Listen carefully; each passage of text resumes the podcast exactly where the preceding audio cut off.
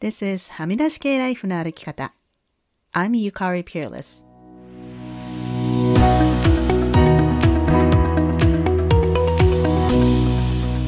周りが決めた道からはみ出して自分だけの生き方をする人を応援するポッドキャスト。はみ出し系ライフの歩き方。Welcome to episode 227. 皆さんこんにちは。ピアレスゆかりです。今日はビクトリアはどんよりとした雨の日なんですが、皆さんのお住まいのエリアはいかがでしょうか？さて今日は本題に入る前にリスナーさんからの感想をご紹介します。かしきりなさんから。ゆかりさんこんにちは。いつも楽しく拝聴しています。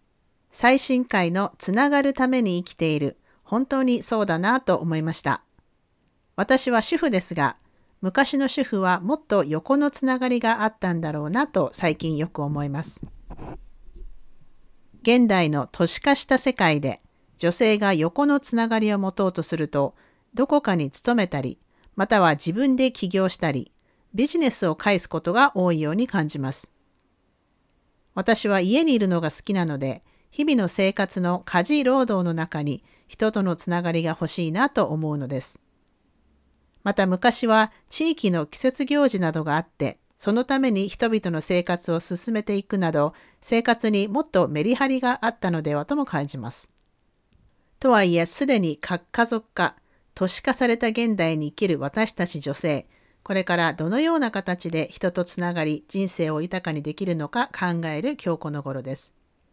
ゆかりさんのポッドキャストが孤独感を感じやすい海外での子育て、主婦業の楽しみになっています。季節の変わり目どうぞご自愛ください。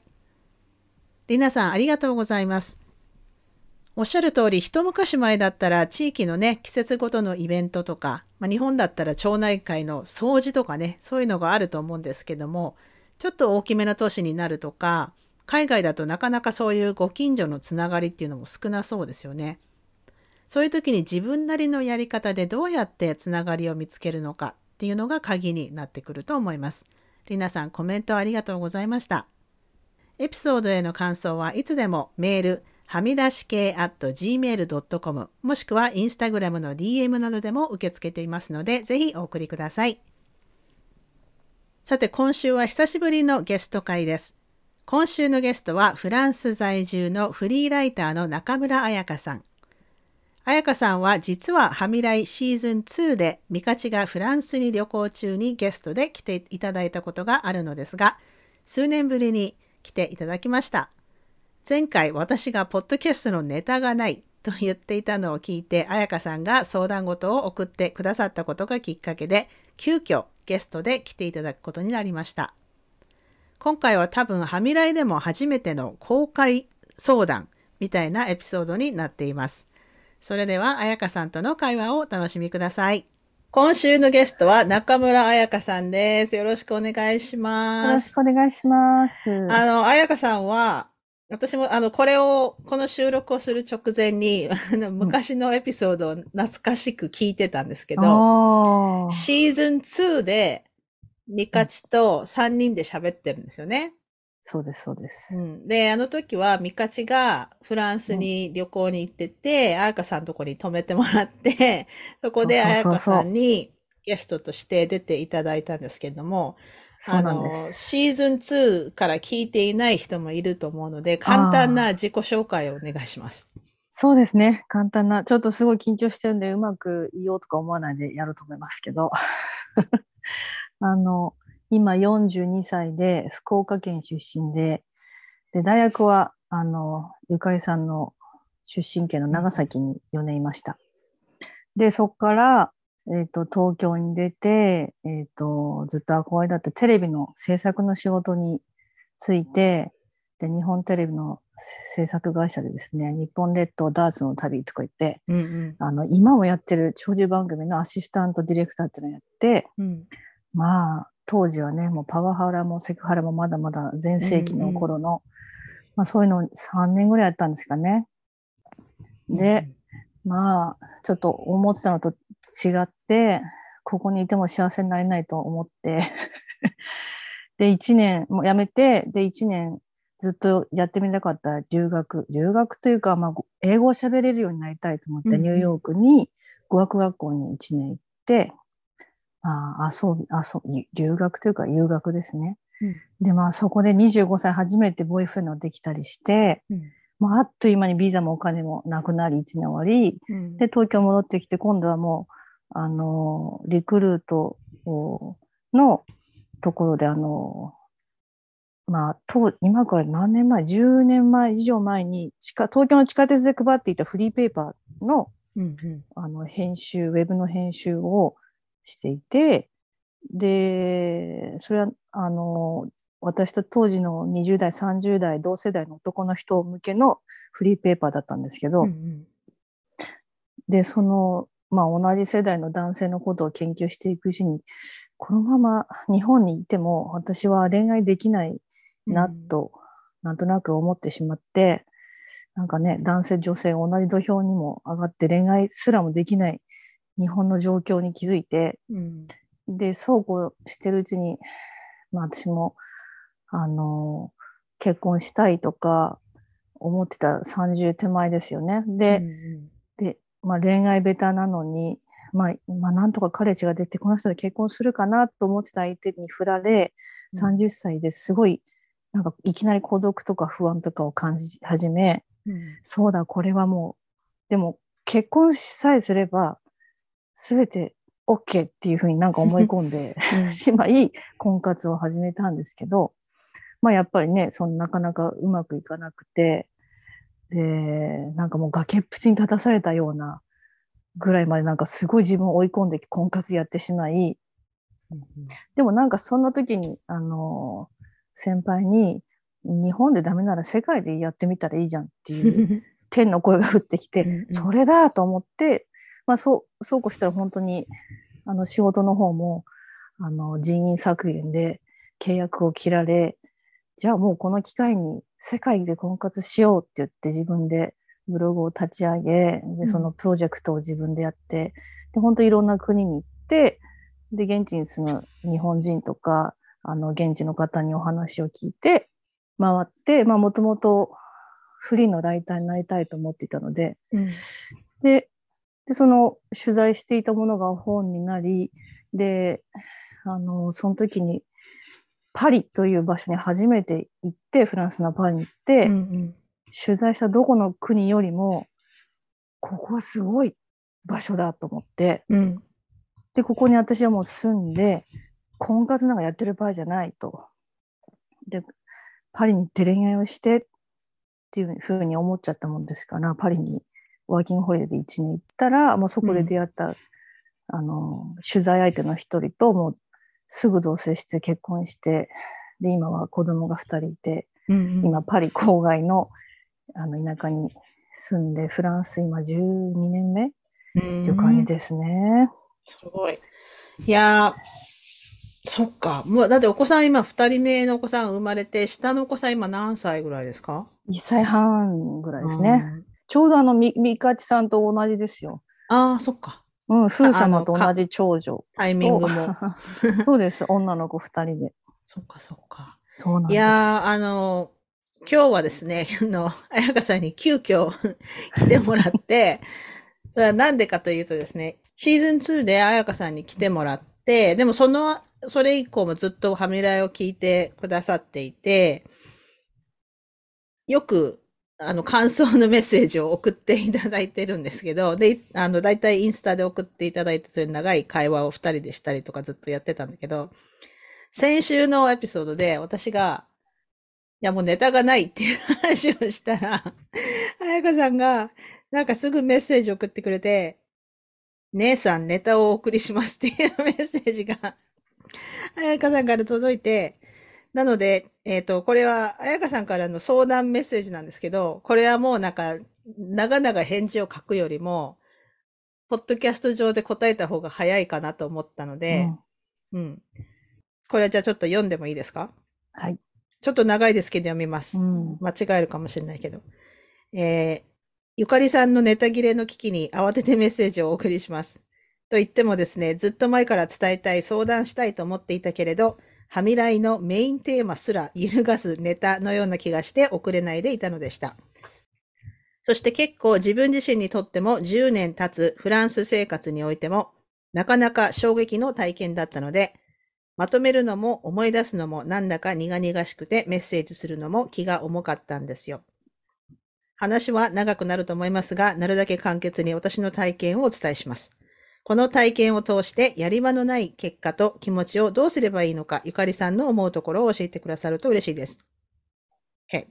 時はコロナ禍、ロックダウンがちょうど緩んできた頃だったでしょうか。3歳頃の娘を連れて、町一番の人が集まる大広場に散歩に出かけた時のことです。ロックダウンが緩んで子連れの家族も多く、その広場では小さな子供たちが水遊びできる噴水もあったり、自転車やスケートボードなんかで遊んでいる人もいました。そこに現れたのがゴールデンレトリバーを野放しにした5人ぐらいの家族です。犬は興奮して駆け回り、その広場広場にいた見知らぬ10歳くらいの男の子にじゃれてジャンプしている姿を見て、私は背筋が凍る恐怖を覚えました。そしてあの大きな犬が私の子供のところに来たら危険だというアラームが頭に鳴り響いたのです。硬直寸前の私は突如、これは黙っていられないと勇気を振り絞って、飼い主の40、50代ぐらいの男性と思われる人にこう言いました。犬をつないでくれませんか？と丁寧に英語で言うプリーズであるシルブプレっていうフランス語をつけて。ところがその飼い主は随分リラックスした様子で足を止めることもなく、後で後でねというだけ。その対応につい私は、いや、つないでください。怖いんですよ。と言ったところ、驚くべき返事が返ってきました。怖いなら家に帰れば？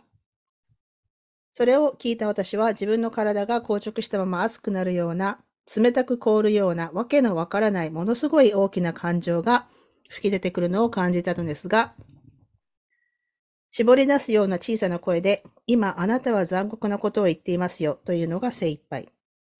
その言葉が彼に聞こえたのかどうなのかもうよくわからない状況だったのですが、彼は何も答えずに家族とそのまま歩いて散歩を続けて去っていったのでした。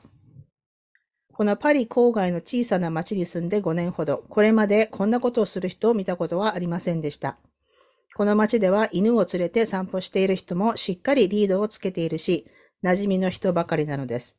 それがコロナ以降から、パリから逃避してきたような毛色の違う人や家族が増えているのも目にしたし、よく話にもなっています。なんだかこの街のルールを知らない人がよそから来て好き勝手やっているという思いも相まって怒りは収まりませんでした。でもこうした道端で出会った嫌な人とのやりとりで、それまで言葉も、言葉の問題か勇気の問題か、言い返せなかった自分から、はっきりと自分の気持ちや意見がフランス語でフランス人に対して言えたことは自信にもなりました。だからゆかりさんのポッドキャストのテーマである Don't be silent というテーマにあって、私よくやったとポジティブになれる出来事でもあったのです。この私の自信も手伝って、それ以降、よく見かけるようになってしまった犬をリードなしで散歩する人に出くわすたび私は、繋いでもらえますか？というようになりました。ところが、勇気と自信を持ってこういう旅、とんでもない反応が返ってくることが常なのです。ひどいのは、あなたは自分の子供にリードをつけてないですよね、とか、黙れ、失せろとか叫ばれることもありました。犬が自分の子供のように大事だということは理解できますが、犬と自分、犬と人間の子供が違うということも分かっていない飼い主や、議論以前の反応を取られる状況。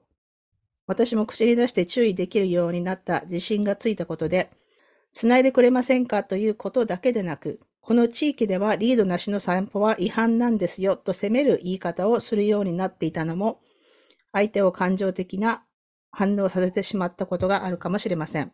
困ったことに大概犬を連れているとき、こうしたことが起こる、あ、ごめんなさい。娘を連れているときにこうしたことが起きるので、私の娘は犬に怖がるだけでなく、犬を連れている人や状況を怖がるようになってしまいました。娘の安全のためにと思ってやっていることが結果的に彼女にとって精神的にも良くないことをしているのではないかと思うようにもなりました。フランス人の夫にも相談して、彼から地元の警察に話をしてもらったり、町役場の人に相談することもしてみましたが、公的な機関は私たちには何もできないというだけ。これもまたフランス的な対応でがっかりなのですが、やれることはすべてやってみての結果がこれです。うん、同じくフランスに住む日本人のママ友らにこの話をすると、公園で見知らぬ人とのトラブルで結果子供を連れ去られた事件が近所で起きていたなどという想像もしなかったさらに恐ろしい状況を聞いたのと同時にもうそういうルールを守らないおかしな人とは関わるのをやめた方がいい。注意するのもやめた方がいいという親身なアドバイスを受け取り、これまで起きたことはもう考えないようにし、これから同じような状況にあってもその場から離れて逃げるという行動をするようにしています。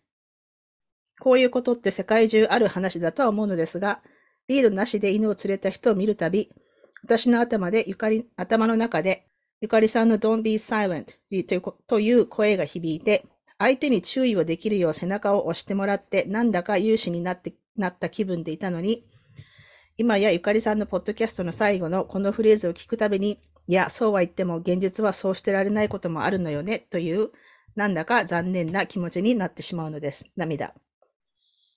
子供が生まれる前も電車の中で携帯使って喋っている人がいたりすると、まあ相手と状況と伝え方を選びつつ、やんわりと注意することなどはよくありました。でも自分が母親になってからというもの、本能的なスイッチが入るのか、性格もあるのか、犬のことだけでなく、喫煙者など子供に危険が忍び寄る際の反応は強くなっていました。うん、乱筆長くなってしまいましたが、取り急ぎ思いと体験を早く伝えたいと思い書いてみました。ということですが、彩香さん。ねえ、うん、もう、ちょっと、時間が経ってるので、蓋をしていた部分があるんですけど、うん、今ちょっとまた蓋を開けて、なんかイライラがこう、ぐつぐつと、うん、このなんか 出てくる、その、なんかあ熱いよ、熱いけど同時に冷たいような感情っていうのは、これはまさにシェームだと思うんですよね。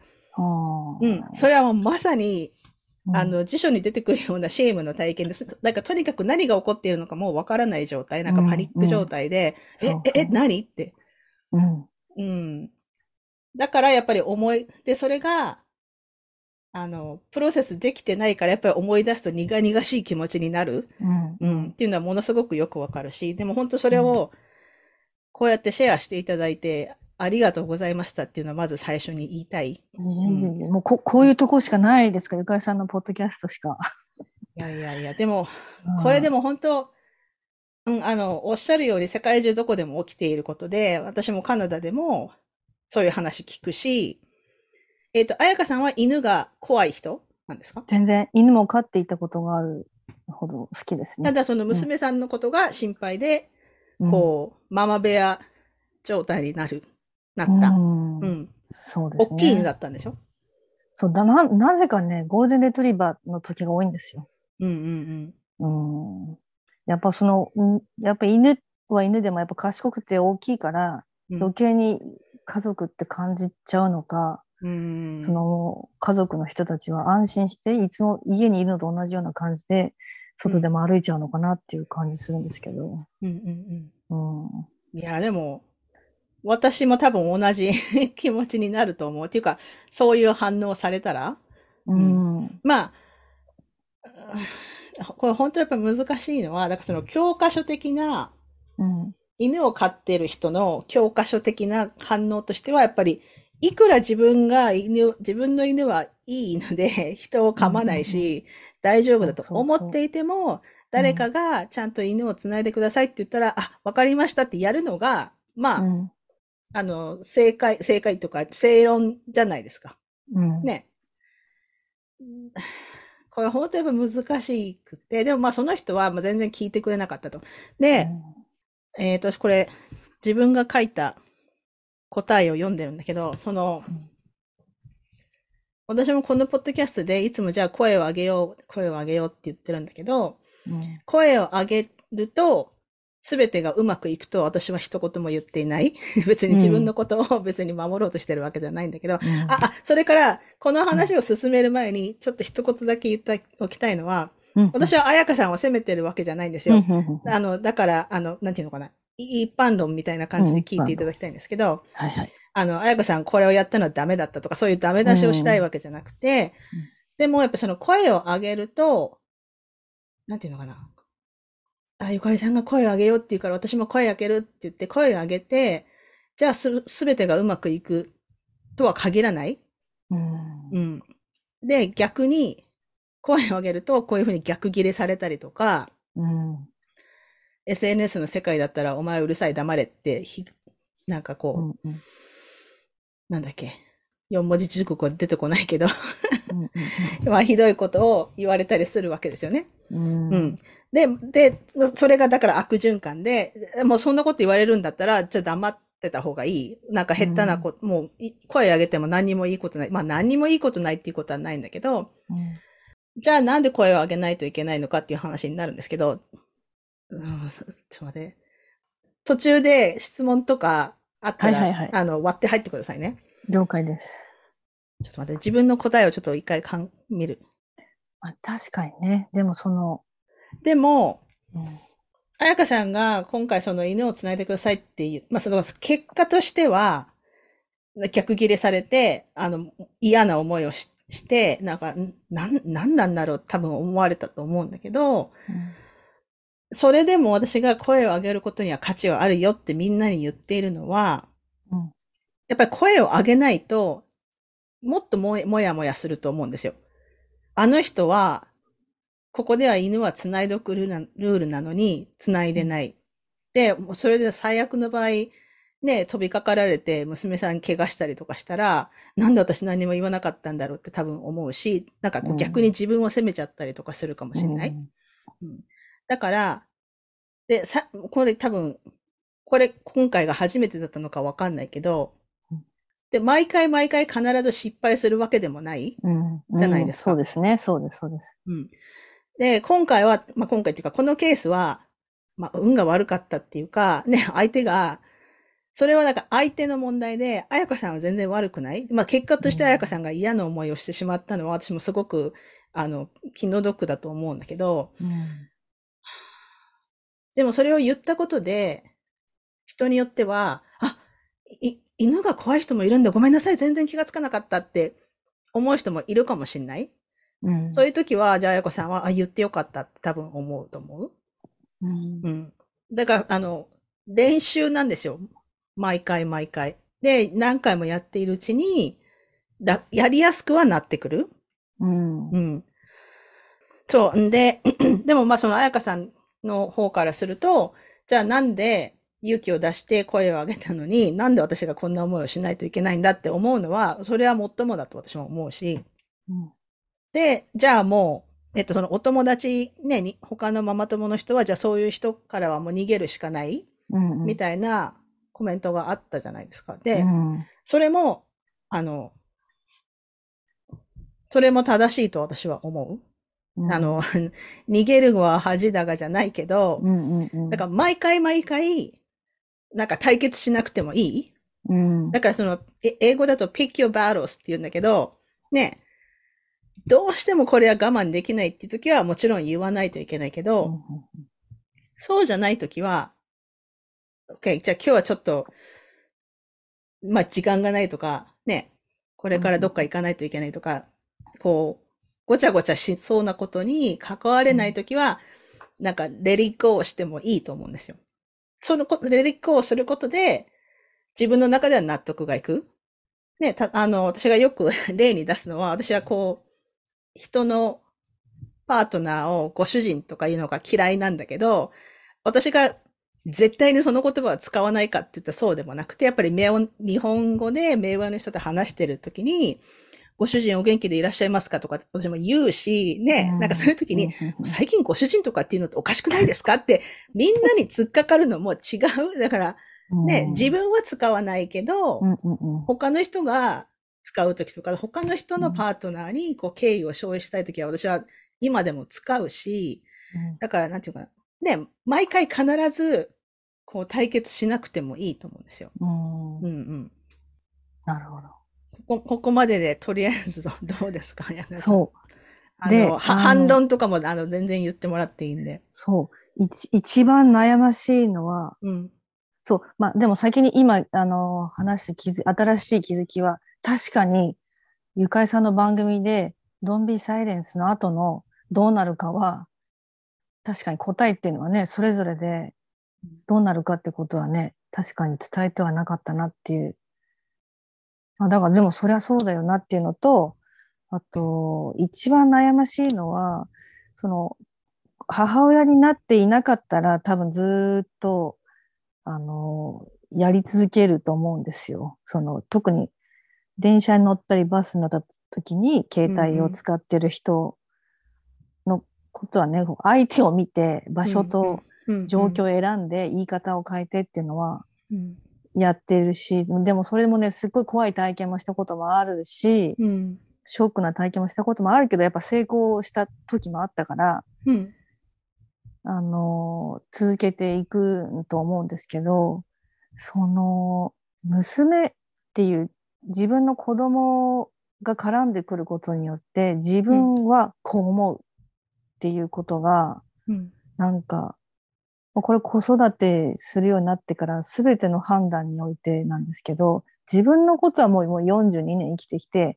大体、あもうこういう感じで行くのが自分にとって気持ちいい、気持ち悪いとかね、わ、うん、かるようになってきたけど、まだね、子育てっていうのをして5年ぐらい経つまだまだ新米で、で、その判断力がね、すごい弱るというか、悩むんですよね。うんうんうん、もう子供のためにはこうした方がいいとか思ったとしても、でも本人がこんなに怖がってると思ったりすると、なんか、やっちゃいけないこと私は自分でやっていいと思ったけどやってたのかなとかね、なんかこう、それが余計にもやもやしちゃって、まあでも今話を聞いてると、うん、まあ子供がいない時には言うようにするとかね、そういうあの選択肢があるなとかね。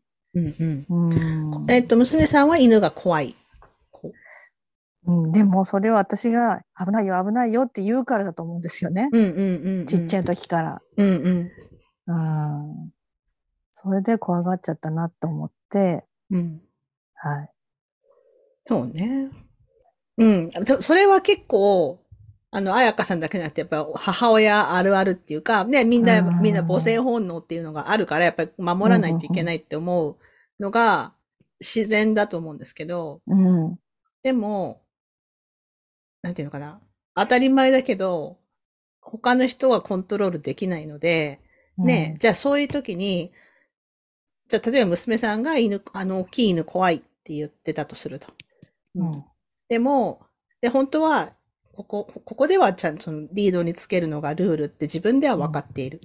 うん、で、言える、言えそうな状況だったら言うけど、ね、うん、その、これ話に出てきた人みたいに、俺はそんなこと知らんっていうおっさんとかも絶対いると思うし、うん、じゃあそうなった時に、どうするか？そしたら、なんかそういう人もいるよっていうのを教えるのもやっぱり母親の。そうですね。うん。で、まあそれをなんか、なんていうの？なんか、あのおじさんは悪い人だからとか、そういうふうに言わなくてもいいと思うんだけど、あの、だからその他の人はコントロールできないっていうことを教えるのも大事だと思うんですよね。だから、うん、うん、頼んでみたけど、まだ繋いでくれないみたいだからどうする、うんうん、でやっぱその子供にチョイスを与えるのってすごい大事で、うん、あの、怖いけどここでもうちょっと遊ぶって犬多分こっちには来ないと思うけど、もうちょっと遊ぶっていうか、もうそ、うん、気になって気になって怖くて仕方ない。だから自分の遊びに集中できないようんだったらもうお家帰るって、選択肢を与えてあげるといいかもしれない。だから、あ、うん、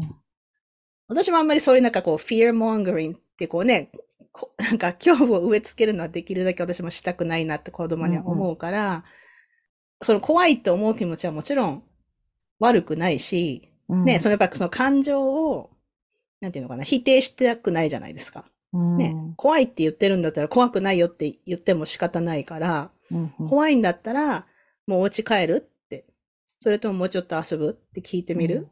うん、うん、まあそういう、この特定のこの状況だったら、そういうふうにできるんじゃないかなと思うんですけど、うん、うん、でもやっぱり、なんていうのかな。その、ちょっとさっきの話に戻ると、じゃあその、声を上げても、自分の思い通りにならないんだったら、じゃあなんで私は声を上げないといけないのかって思う人もいると思うんだけど、うん。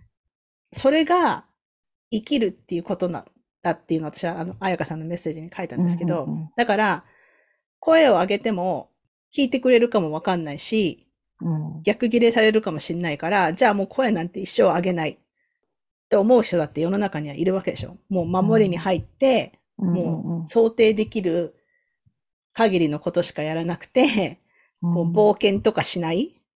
で、も危ないから、もう外にも行かないとか、そういう人って本当に実際いるじゃないですか。うん。あの、そういう、そういう人生を送りたいんだったら別にそれは否定しないけど、うんでも、生き、生きるって、嫌なこととか、嬉しいこととか、全部感、体験し、するのが生きるっていうこと。うんうんうん。そうですね。そのチョイスはね、私にもあるし、娘にもあるっていう。そう。だからそのブレネー・ブラウン的、またこれも教科書的な、だから何を目指しているのかっていうと、頑張って声を上げたけど、なんかあの、おっさんがめっちゃ嫌なやつで、逆ギレされちゃった。なんかもう、今日は運が悪かったな。でも次また同じことがあったら、またトライしてみようって思えるうん。の、が、まあ最終的なゴール。だからその後に残さざ、残さないで、こう、もやもやしないで、うん。その、もやもやするのが悪いって言ってる、もやもやしたらやっぱりそれを人に言う。で、その、彩香さんがこれをメッセージで送ってくれたの私はすごく嬉しかったし、うんそれが、あの、私のブッククラブとかで言ってる、成仏させるってことなんですよ。だから人に言うと、うんいや、そりゃ、その、そりゃ明らかにそのおっさんが悪いでしょって、なんかね、うんうん、あの、絶対相手に問題ある。その、家に帰ればって、何その答えはって。だからまあ、その人には、その人の理由があると思う？そういうふうに言った？で、それは私たちは全てを知ることはできないし、うんね、なんかがこう説得力のある理由があったのかもしれないけど、全然なくて、単に、こう、わがままな人だったのかもしれないし、うんまあ彼がなんでそれを言ったのかっていうのは、まあはっきり言ってどうでもいいっていうか、ねう。んうん。だからその声を上げると、こういうこともあるよと。うんねあの、 face down moment ってブレネー・ブラウンの本では言うんだけど、なんか、うんね、競技場に勇気を出して出て行ったけど、こう、足引っ掛けてこけて、顔に泥がついてるような。でも、なんかそれはみんな、みんなに起こりうることなんですよ。で、それ、を、もう私、こ転びたくないから、もう絶対誰にも何も言わない人生を選ぶんだったら、それはその人の自由。でそも、うですね。顔なんか泥だらけになったらこう拭いて、こうんう立ち上がって、うんしょうがない、また頑張るか。そういう時に話をシェアすると、横を見るとそういう人がいるんですよ。同じようにこけた人たちが。うんでこけたけど頑張ろうって、また明日頑張ろうってうん言える。うん、それを目指してる。なるほど。うん、だから一生こけない人生って誰もないし。ねなるほどね。うん、なんか思ったのは、この体験をして、もう聞いて聞いてみたいな感じで、いろんな人に話をしてみたんですけど、うんうん私の身近にいる人は、よくそういうこと言うねっていう、うん。もう全く反対のあ驚きのリアクションとか、もうやめた方がいいよっていうのがもう100%だったんですよ。うんうんうん。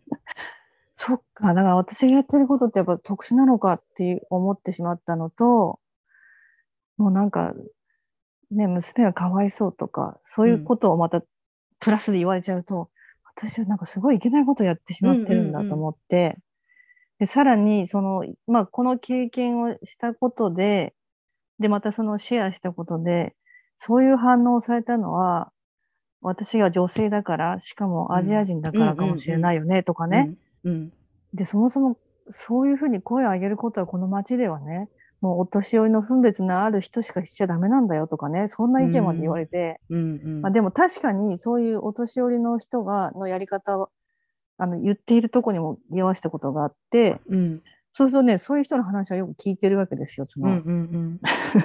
わかる。あの、綱、綱引いてない犬の飼い主でも、おじいちゃんおばあちゃんの話だったらおとなしく聞いていて、うんうんうん。そっか、なんか私だからダメとかあんのかとかね、もう、とにかく、もうがっかりすることの方が、このシェアをした時に多くて、うんうんわかる。なんか初めてゆかりさんに、そういう、なんていうか、ポジティブな、あの、意見をもらえて、やっぱりいいんじゃん、みたいな 感じをうん。するとそいうか。あのね、そう、だから、で、これはまた難しいのが、その、私がいつも話をみん、他の人にシェアしましょうって、共有しましょうって言うんだけど、誰にシェアするのかっていうのがすごくポイントで、うんなんていうのかな。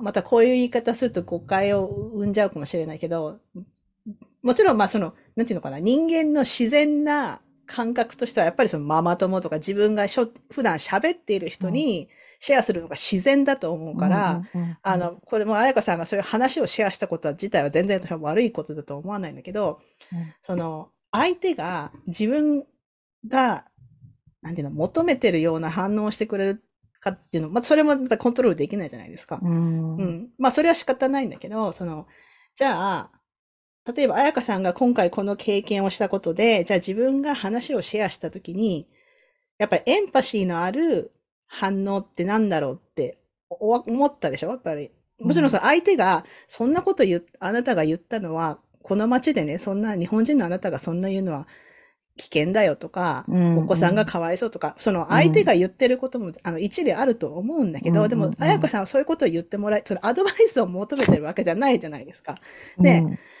そうで、私もこれ、ブッククラブでしょっちゅう言ってるんだけど、その、ブレネー・ブラウン出てくる、そのエンパシーミスっていうのがあって、ミスってあの、ニアミスとかの、こう、うん。マッチしない時のミス。うんうんうん。で、その話を聞いた人が、うん。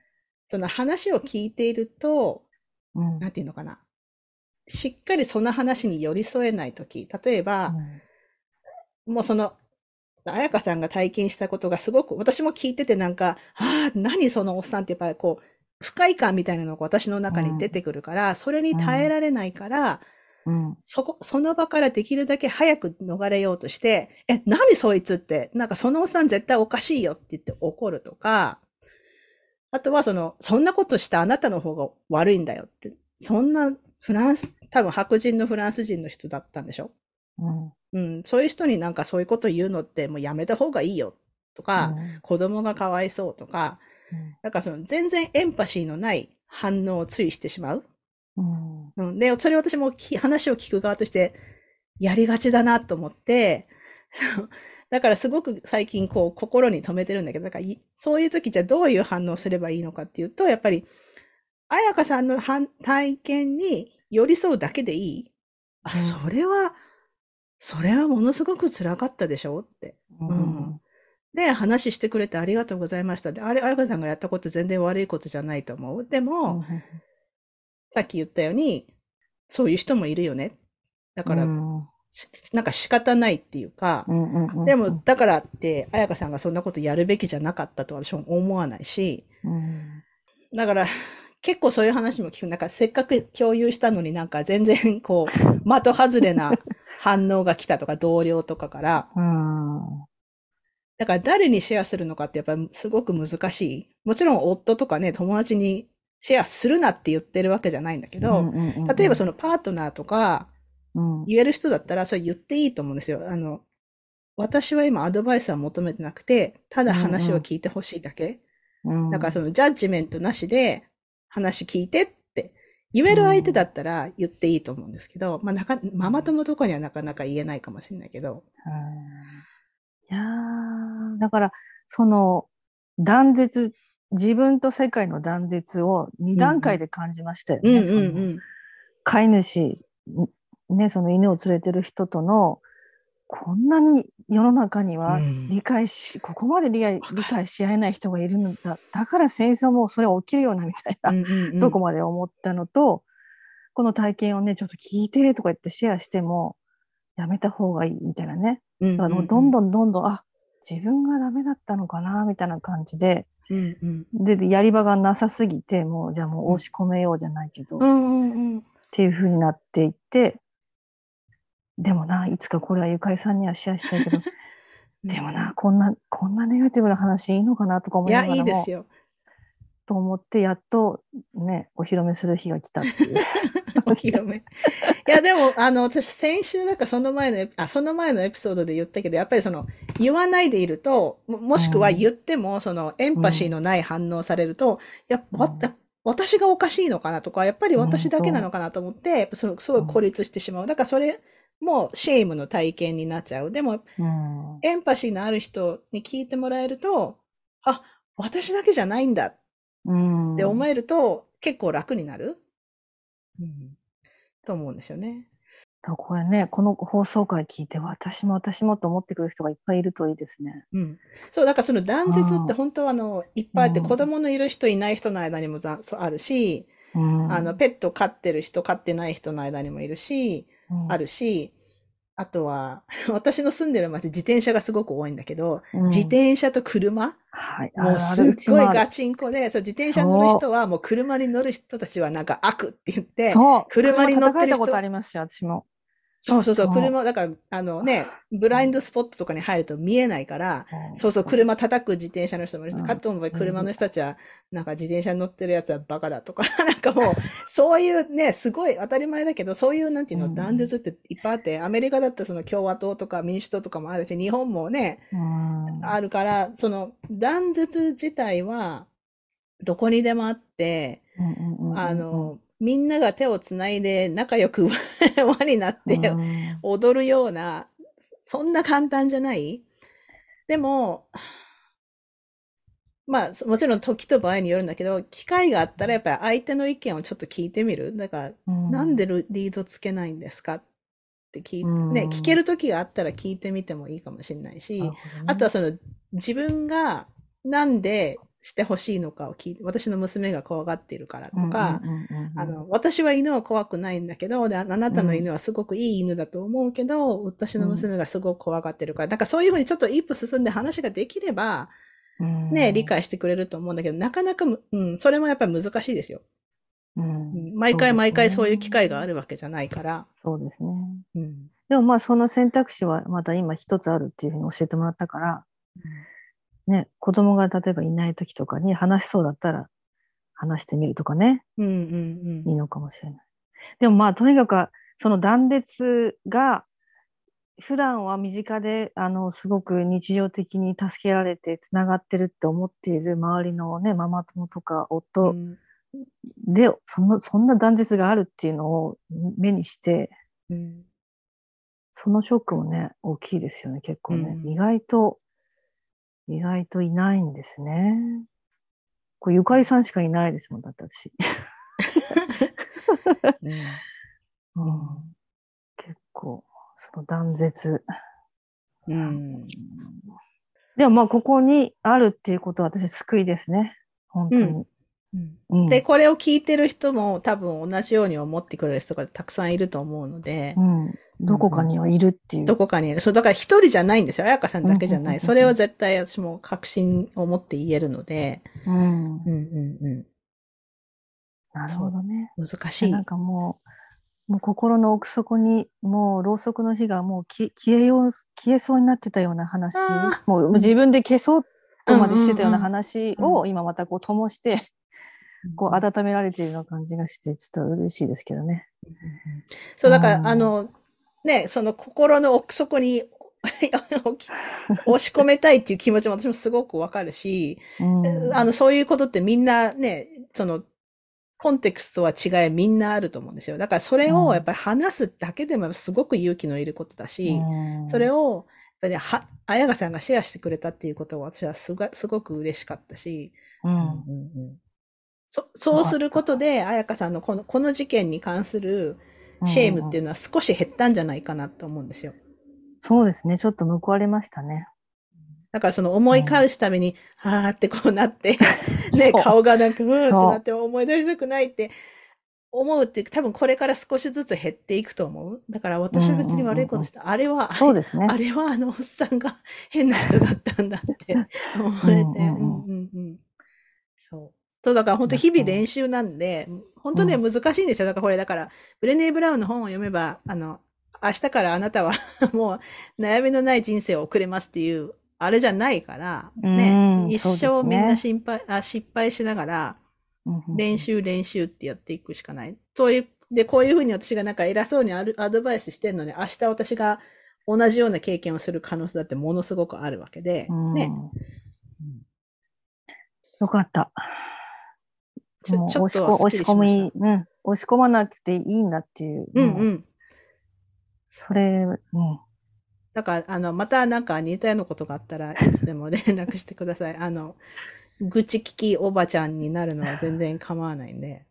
嬉しいです。はい。よかった。あの、今日でも本当ね、相談だけじゃあれなので、うん、彩香さんさ、あの、前回来てもらった時は、シーズン2だったから質問とか、あの、10個の質問とかなかったんだけど、ははは今日はちょっと、彩香さんに10個質問したいんですけど、いいですか？あ、でいも、いですよ。いつもしている質問をじゃあ、最初に。はい。これまでで直面した最もし大きな試練は何でしたか？そしてそれをどうやって乗り越えましたか？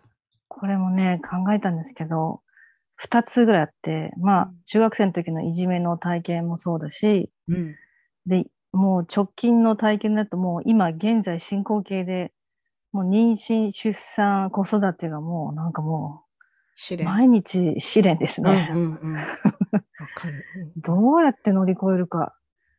本当毎日、なんて私こんなに子育て向いてないんだろうと思いながら、うんもうこれで本が一冊書けるここ子子育てに向いてないっていうタイトルで書けるなと思って。うんいや、それじゃあもう 糧にして 書いてくうださんうん。そうです。もう、だから、答えはね、子育てってないし、い。うんどうやって乗り越えたらいいのかは、まだわかりません。今乗り越えている途中。そうです。うんもうもがいている途中うんですね。うんうんいや、それも本当みんな、お母さんはみんなかん感じてる。特にちっちゃい子供のお母さんで、そこれの、なんていうのかな。難しいのは子供が大きくなったからといって、ね、その例えば夜中に授乳で起きないといけないとか、そういうのはなくなるんだけど、なんか別の問題が出てくるから、子供が大きくなると。ねティーンエイジャーになるとね、そう。とか、いやそう。もー、う、すごい。うん。うんまあなんか、下の子がだんだん、なんだろう、人間らしくなってきて、うんコミュニケーションが少しずつ取れるようになってきて、やっと、なんかすごい可愛いこの子っうん。て最近すごく思えるようになってきて、うんだからまあその都度その都度いろいろ変わるんだなとはね、実感してるんですけど、うんうんうん。うんなんか多分振り返ってみて、なんかみんなね、いや、子育てあっという間だったよとかね、うん今のうちが可愛いよとかね、うんうん、わかる。まあ最中にいる間はね、もう、それどころじゃない。長くてしょうがないですよそれどころじゃわかるわかる。早く寝てくれって思うしね。うんうんやっと5歳、やっと1歳半とかね、そんな感じですから。いや、うんわかりますよ。私もそれは体験したから。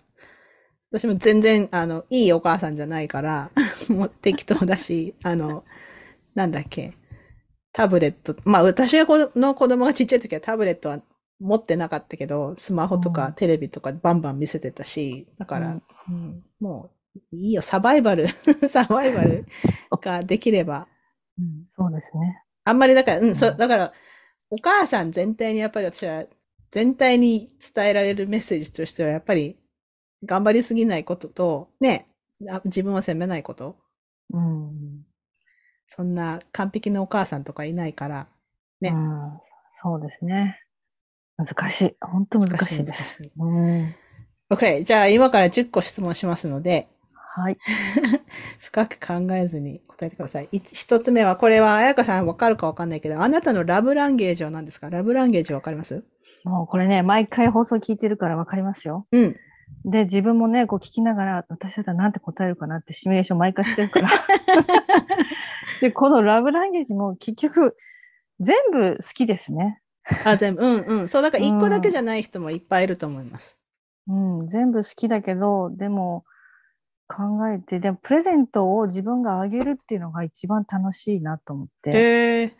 でじゃあ、もらうのも嬉しい。もらうのも嬉しいかと言われると、結構ね、がっかりするのが9割ぐらい。うーん。なもらうっていう声は嬉しいんだけども、まあ、なんかそのもの。もの、あれ物にがっかりするちゃうから、うんうん。だからなんか複雑ですね。これが一番好きっていうのもね、だから一番物を選んで包んだりしてる時が楽しいですよね。じゃあ、多分、acts of service じゃないかな。なんかその、この人に何がいいかなって考えて、買ってきて包んだりするのが楽しい。やっぱその人、だからそれは、多分、ギフトのやつは、もらう方にフォーカスしてるから、もらうのが嬉しいっていう人が、それがラブランゲージだから、彩香さんはそれを送るのが好きなんだったら、うんギフトじゃなくて多分サービス行為、何かその相手のためにを持ってしてあげるのが、だからその、その中にプレゼントをあげるっていうのも含まれてるんじゃないかな。多分。なるほど。わかりました。OK。えー、2番。子供の頃の一番恥ずかしい話はありますか？恥ずかしい話。ああ、これは思って思ってなかったな。子供の時じゃなくても別にいいんだけど。恥ずかしい。あ、これ考えてないわ。なんか人がね、恥ずかしがってるっていうほ行動の方の記憶の方が強いですね。じゃあ、あんまりない。うーん。あんまりないなうーん。ないなら、ないならだい、わざわざ作らなくてもいいので。ない、いいですね。はいない、うんないのはいいと思います。OK。えー、三つ目、何が怖いですか？怖いものは何ですか？怖い。やっぱ病気とか死ですね。うーん。うん。4番、どんなことがあなたを脆く感じさせますか ?What makes you feel vulnerable? まあ、それも一つ前の質問と一緒で、やっぱ家族の健康とかが害されるのが一番怖くて、うん。やっぱ自分でもどうしようもできないっていうかね。うんうん。うん。あと、なんかこう、帰りがちょっと遅くなったりすると事故になってないかなとかね、うん結構すごい心配しちゃうんですよね。うんうんうんなるほどね。ううんん、ありがとうございます。OK。5番、一番よく使う絵文字は何ですか？あの涙のやつです。え、なんかこう、悲しい涙のやつ？笑い泣きと、ああ、笑い泣き。はいはい。もう、あの、滝のように流れるやあつ。あ、わかるわかる。私もそれ結構使う。わかる。面白い。OK。えーじゃあ6番、無人島に島流しにされて一つだけ持っていくことを許されました。何を持っていきますか？これはもうゆかりさんと一緒でノートです。うん。やっぱ書く人はね。そう、もう、書きたいことは溜まってるのに、書く時間がないので。書く時間がないもう、うん。なんかあの、スマホであの、音声録音みたいなのはしないですか？あの、自分宛てにメールはメモで送ってますね。うん。うん。そういうことはして、ゆくゆく書けるようにっていう種をこう、なんかね、うんうんうん。送ってます。難しいですねうん。書く時間を確保するっていうのは本当。そう、もう島でも行ったらね、もう思う存分、うん、何そうそう冊でも。書けそうですね。私。もそう思って、あの、もう、することそれしかないっていうかねう。。うんん OK、えーじゃあ7番、死ぬまでにやりたいことリストの中の一つを教えてください。そうですね。チベットに行きたいとか、シベリア鉄道に乗りたいとか、うん。アフリカでライオン見たいとか、そんなもう旅行ばっかりですね。旅。行。うんうん。いいな。わかるわかる。OK、8番、好きなアイスクリームのフレーバーは何ですか？これね、いつもバニラかチョコミントで迷います。チョコミントって言った人誰かいたね、前も。うんいましたね。シンパシーを感じますね。結構チョコミント人気なんだよ。私ちょっとミミントが苦手なんだけど。うん。いいですね。OK、えー9番。飽きずに何度も見れる映画は何ですか？これは、ちょっと言うのも恥ずかしいんですけど、あの、フランス映画でうん、あの、アメリ・プーランの映画ですね。アメリ・プーランって、あの、アメリじゃなくて？アメリ、アメリです。アメリです。アメリ、ううんうん。んうんうんいや、だ恥ずかしくないじゃないですか。結構ね、フランス人はあれが好きって言ってバカにするんですよね。あー結構あれ、メインストリームってことになってるのかな？あの、あれがパリだと思うのよ、みたいな。ああ、だってすごい流行ったもんね。あの日本とか、多分アメリカの北米でも好きな人いっぱい、私も好きだし、うんあれがパリじゃないんだ、やっぱり。そう、あもう大体そのロケ地を巡っても、もう嘘のように汚いんで、現実は。臭いし、汚いし。でも、やっぱあれを最初見て、で、毎年一回見ると、あ、ここまでフランスわかるようになってるっていう、その、それに感動したりとかね。うんうんうんうん、でもうもう今は存在しないその幻想のパリっていうのをその映画の中だけで見れるっていううんうんうんうん感動がね。うんなるほど、なるほど。いや、いいですね。私も好き。うん OK、えー、じゃあ最後の質問です。今何に感謝していますか？もう生きてることですね、本当ね。やっぱり子育て大変とか言いながらも、もう本当に、あの、自分も病気何回もして、うん。で、あの、治療もして、やっと体外受精受精で、二人子供を授かることができて運よく。うんで、みんな元気で今のところ生きてるからう、んもう毎日病気も大きな病気もなく、怪我もなく、うん。い生きさせてもらってることありがたいですね。本当本当。う大変ですけどね、今もう物価高騰したり、うん。やっぱりフランスもすごいかですよ。で、なんかガソリンも値上がりしてる上にストが続いて、もうガソリンスタンド行っても、あのガス欠で車にガソリン入れられないとか、うんうん。じゃあ電車乗ってパリ行こうかっても今度は電車がストでないとかね。あ、そうもなんだ。なんかもうメメンタル維持をいいかにするかっていうのが試されるうん、感じですよ。まあでもそれを、なんていうかな、な流せるようにはまあ、なんとか、そうじゃないとね、やっぱフランス生きていけないなと思いますね。タフじゃないと。たうん、タフ、うんタフになろうとするよりもこう流して、まあとりあえず今日できることやって、自自分が楽しいと思うことやって、うんうんで、来週はまあ良くなってるかな、みたいな風に考えないと、やっぱりちょっと、あの、メンタル壊して、体も壊してる日本人の人はいたりするので、うんうんうんうん。わかる。ううちもまだそんな感じだし。うん。やっぱりだからこのパンデミックってやっぱみんなにトラウマになったと思うんですよ、メンタル的に。ねですっていうか、まだ完じ、全に終わってないし、うん、だってもう3年目？うん、これでトラウマにならない方がおかしいっていうか、ね、ね経済的にも。うんう。ん。まだね、戦争が起きてない、戦争の真っ只中で生きなくていいだけマシだと思ってたら戦争も起きちゃったし、うん。うん。うん、まあでもやっぱりその、第二次世界大戦を体験しして今でも生きてる人の話聞くと、あの、私、黒柳徹子の YouTube とか今すごい好きで見てるんですけど、うんうん あの、豆、一日も食べるものが本当になくて、うんお母さんに一日今日は豆15粒これで生きなさい。まあこう食べるものこれしかないのよって言って、で、そういう時代を生きてきた人がね、今もまた生きて、うん。で、なんか、そういうサバイバルしてる話聞くと、まあ今の物価高騰もがね、ストだらけも、その時に比べるとまだ全然ね、まだね。うんうんうん、食べるものもまだあるし、うん。家もあるし、焼けてななくなるわけじゃないしとかね、うん、うん。大変、まあ大変な時代ですけど、やっぱその分ね、一日一日やれることやって生きていくしかないですよね。うんうんそうですね。本当、うん。うん。本当、本当それしかないっていうかね。うん。うん。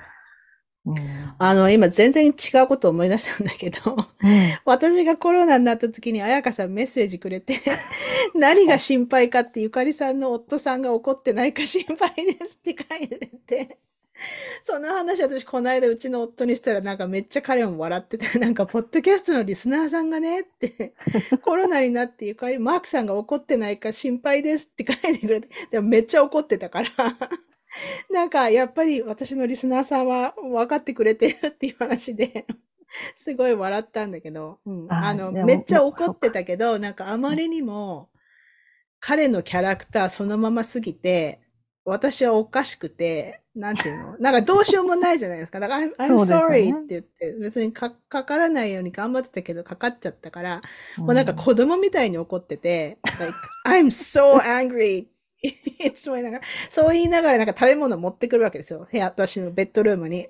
で、マスクして食べ物持ってきて、うんうんうん僕は今息を止めてるからって言って、これが今日のディナーとか言って、水はもっといるのかってから、のやっぱり咳が出るから、ちょっとなんかうんうんうん水ものすごく飲んでたんだけど、え、なんか、こう、あの、なんていうの、ウォーターボトルみ、なんてういうの、こう、んなんだっけ、日本語がまだ出てこない。まあ普通に外に持っていく。そう、水筒みたいなの。それをだから、1個じゃ足りないんですよ。うちの夫が仕事に行ってやる。だから2つで、うんうん私キッチンにも入るなって言われてたから、もうすごかったので、じゃあ、いその、水筒1個じゃ足りないから2つにしてとか言ったら、なんか、まだもっと水はいるのかとか一生懸命聞いてきて、息を止めながら。でそういうのがちょっとおおかしかったんだけど、まだ笑ったら怒るから、黙ってて、あの、こう、こう、なんていうの、首相な顔して、ありがとうって言ってたんだけど、もうめっちゃ怒ってました。だから。でもまうんあ、最終的に笑って話せるまあ笑って感じになってるんだったらうん安心ですね。まあ、とりあえずね。うん。でもなんかやっぱ愛を感じますね。すごい可愛い。息を止めてるんだ俺はとか言いながらもご飯持ってをちゃんと、ね、きてくれるからね。うんででも、この間言ってたのは、だから私がコロナにかかったっていうことよりも、うん。そのやっぱり世話とか隔離の方が大変だったって言っていて、うんなんか彼料理全然できない人だから、うん、なんか余もう。二度、あの、もうかかってくれるなって言われたから、いや、もう頑張ってかからないようにするって言ってんだけど。で、だから彼がコロナだったら、ね、私が別にご飯作ってあげたりとかできるから、ですね。うんうんうん。いいんだけど、立場が逆だったから余計大変で、あ なんかすいません、最後に余談になっちゃったけど。あ。いや、でも、あの、、本当にメッセージを送っていただいてありがとうございました。本当に嬉しかったので。あの、うんリスナーの皆さんも、この件に関してコメントがあったら、ぜひぜひぜひぜひ送ってください。ね、聞きたいですね。うん、送っていただければいただけるほど、私もこのね、辛い思いが成仏しますんで。うん、成仏成仏させましょう。うん皆さんで成仏させましょう。ありがとうございました。今週のゲストは中村彩香さんでした。ありがとうございましはいあたり。がとうございました。This is Jay Allen from Unseen Japan, and you're listening to はみだし系ライフの歩き方。 さて、彩香さんとの会話いかがでしたか？声を出すことは大事。でもその結果はどうなるかわかりません。そしてこの先が予測できないことがまさに vulnerability なんですね。この vulnerability を抱えつつ、それでも勇気を持って生きていくというのがブレネー・ブラウンが書いている wholehearted living 心からの生き方なんですね。簡単なことではないけれども、それでも勇気を出して生きていこうということをブッククラブで学んでいます。リスナーの皆さんの感想、コメント、質問なども募集しておりますので、ぜひぜひ送ってくださいね。あやかさんのノートはこのエピソードの詳細欄に貼ってありますので、ぜひ見てみてください。それにしてもこうやって自分の shame の体験を番組内でシェアしてくださった彩香さんの勇気に感謝です。これこそまさに Vulnerability Anonymous でやっていることなんですね。これを聞いている皆さんも何か相談事があるという方はいつでも送ってくださいね。このエピソードの収録後に彩香さんと話していたんですが、ヨーロッパ圏の皆さんとはみライのお話し会をやりたいなと思っています。私のやるお話会とか、 Vulnerability Anonymous の会とか、ブッククラブとかは、日本とカナダに都合のいい時間帯でやっているので、ヨーロッパの皆さんには都合が悪いんですよね。なので今回はカナダとヨーロッパで都合のいい時間でお話し会みたいなのをやりたいと思っていますので、参加してみたいという方はぜひメッセージを送ってください。さて、それでは今週のポジティブです。今週のポジティブは、コロナから回復して以来、運動不足だったので、1日1万歩を目標に、とにかく外に出て歩くようにしていたら、なんか服が緩くなった ということです。もう私は典型的なズボラ人間で、運動があんまり得意じゃないんですけれども、歩くことは苦にならないので、とにかくできるだけ毎日歩くようにしていたら、なんか体が軽くなって気分がいいですね。こう、外に出ると季節の移り変わりなんかもわかるので楽しいですよね。それでは今週もお聴きいただきありがとうございました。はみ出し系ライフの歩き方は、プロデューサー、ホストのピアレスゆかりが、未譲渡のコースト整理主領域であるカナダ・ブリティッシュコロンビア州ビクトリアで制作しています。はみらいのインスタアカウントははみ出し系、ツイッターははみ出しライフです。また、Facebook にもリスナーさんのグループ、はみらいコミュニティがありますので、ぜひご参加ください。番組の感想、ゆかりへの質問、今週のポジティブ、今週のブレイブは、はみ出し系 at gmail.com までどうぞ。番組へのサポートは PayPal もしくは月ごとのサポートは Patreon で可能です。いつもサポートをしてくださっているパトロンの皆さんありがとうございます。番組のスポンサーは随時受け付けておりますのでぜひお問い合わせください。はみらいでは過去のエピソードの文字起こしをしてくださるボランティアも募集しています。興味のある方はぜひメールでご連絡ください。ゆかりのニュースレターは毎週サブスタックにて配信しています。ぜひ詳細欄からご登録ください。ハミライを気に入ってくださった方は、ぜひお聞きのポッドキャストアプリにて、ハミライのレビューを書いていただけると嬉しいです。レビューを書いていただいた方には、ハミライステッカーをお送りしますので、住所を教えてください。さて、ここまで聞いてくださった方に今週の内緒話を話します。今週の内緒話はツイッターには載せましたが、イーロン・マスクがついにツイッターを買収して、いくつかの凍結されていたアカウントが元に戻されたりして、こう一気にヘイトスピーチや差別発言差別発言が増えたというニュースを見て、本格的にツイッターをやめようと思っています。今はまだ、ポッドキャストのお知らせなどは配信していますが、まあ、それ以外の普段のつぶやきみたいなものはもうマストドンでやっていますので、興味のある方は遊びに来てください。このエピソードの詳細欄にリンクを貼っておきますね。というわけで今週も黙らない女、黙らない人でいてくださいね。Be brave, be kind, but don't be silent. Your voice matters. Stay safe, everyone, and thank you for listening. Bye.